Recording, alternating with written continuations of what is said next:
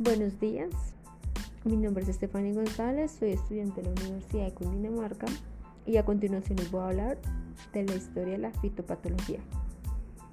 Hablamos de que aunque la fitopatología es una ciencia nueva porque sus inicios datan de la segunda mitad del siglo XIX, las enfermedades de la planta se conocen casi desde el comienzo de la vida vegetal. Hay estudios paleobotánicos que han revelado la existencia de manchas foliares en vegetales en las primarias edades de la Tierra. Y además de ello también se han visto enfermedades como las roñas, pisones, añulos y carbones que han sido observados desde los tiempos más remotos de la antigüedad. Según la Biblia, mm, en el Antiguo Testamento los hebreos tenían conocimiento de estas enfermedades y las atribuían su causa a la ira de Dios. Para el caso de la Antigua, los griegos atribuían un origen divino a las enfermedades que atacaban a los cultivos. Ellos conocieron las roñas de los cereales y los llamaban Robigo, que es el dios de las roñas.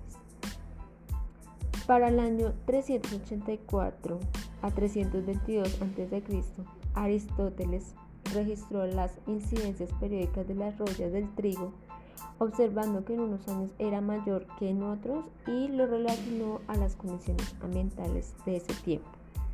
Y Teofastro, para el año 370 a 386 a.C., publica el libro Historia de las plantas, el cual se refiere a las enfermedades. Allí él señala el hecho que las plantas cultivadas eran más susceptibles a estas que las silvestres y también distingue enfermedades parasíticas de las fisiológicas. Para el periodo romano, ya entramos aquí en que las rollas del trigo contribuyeron para los romanos el serio más castigo para ellos según los dioses, ¿no? Palodio los llamó la máxima peste vegetal.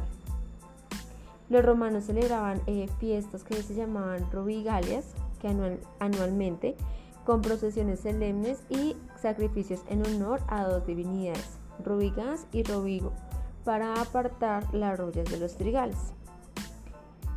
Las fiestas se llamaban cerales y eran festivales efectuadas en el circo y ellas consistían principalmente en cacerías de un zorro, el cual alababan a la cola antorchas encendidas que simbolizan a las rollas y el animal al salir corriendo pues aterrorizado por el fuego se suponía que dejaba a las rollas de los cultivos.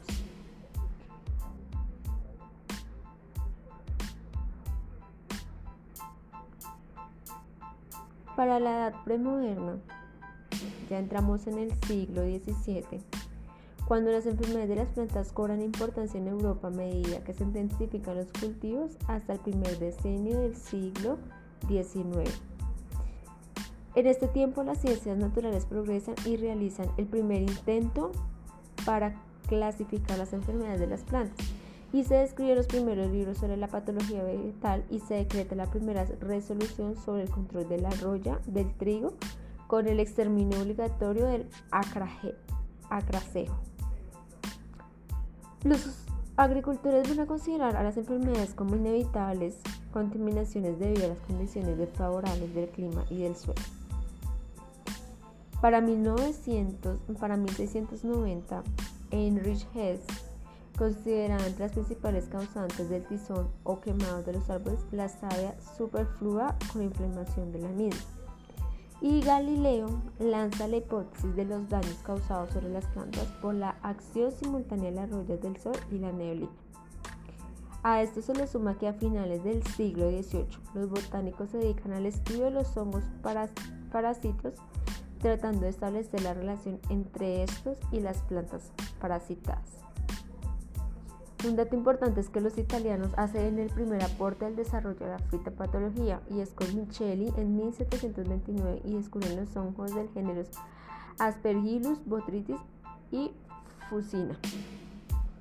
Para 1767, Fontana estudia algunas enfermedades entre rollos y los carbones y para 1766 Targioni Tossetti señala que las rollas y los carbones del trigo consistían en la vegetación del hongo que emergía debajo de la epidermis de la planta. Para el año 1755, Tillet publicó un trabajo en el que demostraba que la enfermedad sobre el carbón del trigo era contagiosa y se controlaba con agua que contenía sal y cal. Sin embargo, pues él no consideró el polvo de los carbones como esporas del causante, sino más bien como conductores de la entidad infecciosa. Remontándonos a la edad moderna, que es desde el segundo decenio del siglo XIX hasta comienzos del siglo XX, surge ya la fitopatología como una ciencia nueva y se descarta la teoría autogentista con el desarrollo de la escuela de los micólogos. A esto se le comprueba que las esporas de los hongos asociados a los síntomas son causantes de enfermedades, lo que da lugar al nacimiento de la escuela patogenista. Paralelo a esto, eh, la escuela patogenista aparece otra, que es la predisposicionista, sostenida por un grupo de científicos quienes afirmaban que las enfermedades de las plantas dependían más de las condiciones ambientales que el mismo parásito.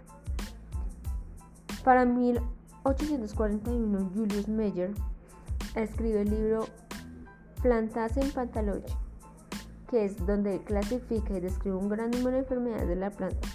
Este libro tiene algo y es que omite el error de considerar que los carbones no eran de carácter infeccioso, sino más bien un estancamiento o una producción de savia provocada por fertilizaciones inadecuadas del suelo. Entre el año 1815 y 1855, los hermanos Louis René y Charles Solouzan hicieron estudios sobre la biología de los hongos, donde revelan una historia o una naturaleza parasitaria de las rollas y carbones y descubren el polimorfismo de las rotas. Con estos descubrimientos desaparece totalmente la escuela autogenista.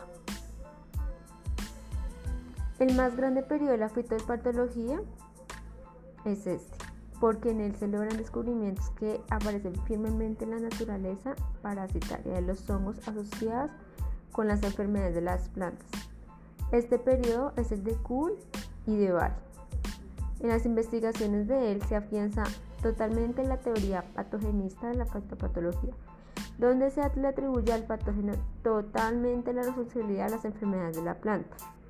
Para este mismo tiempo, Anthony Mari estudia la biología del hongo del carbón del maíz y luego se dedica a estudiar el mildius y coloca sobre las bases firmes de la biología de Phytophthora infestas causantes de la candelilla de la papa.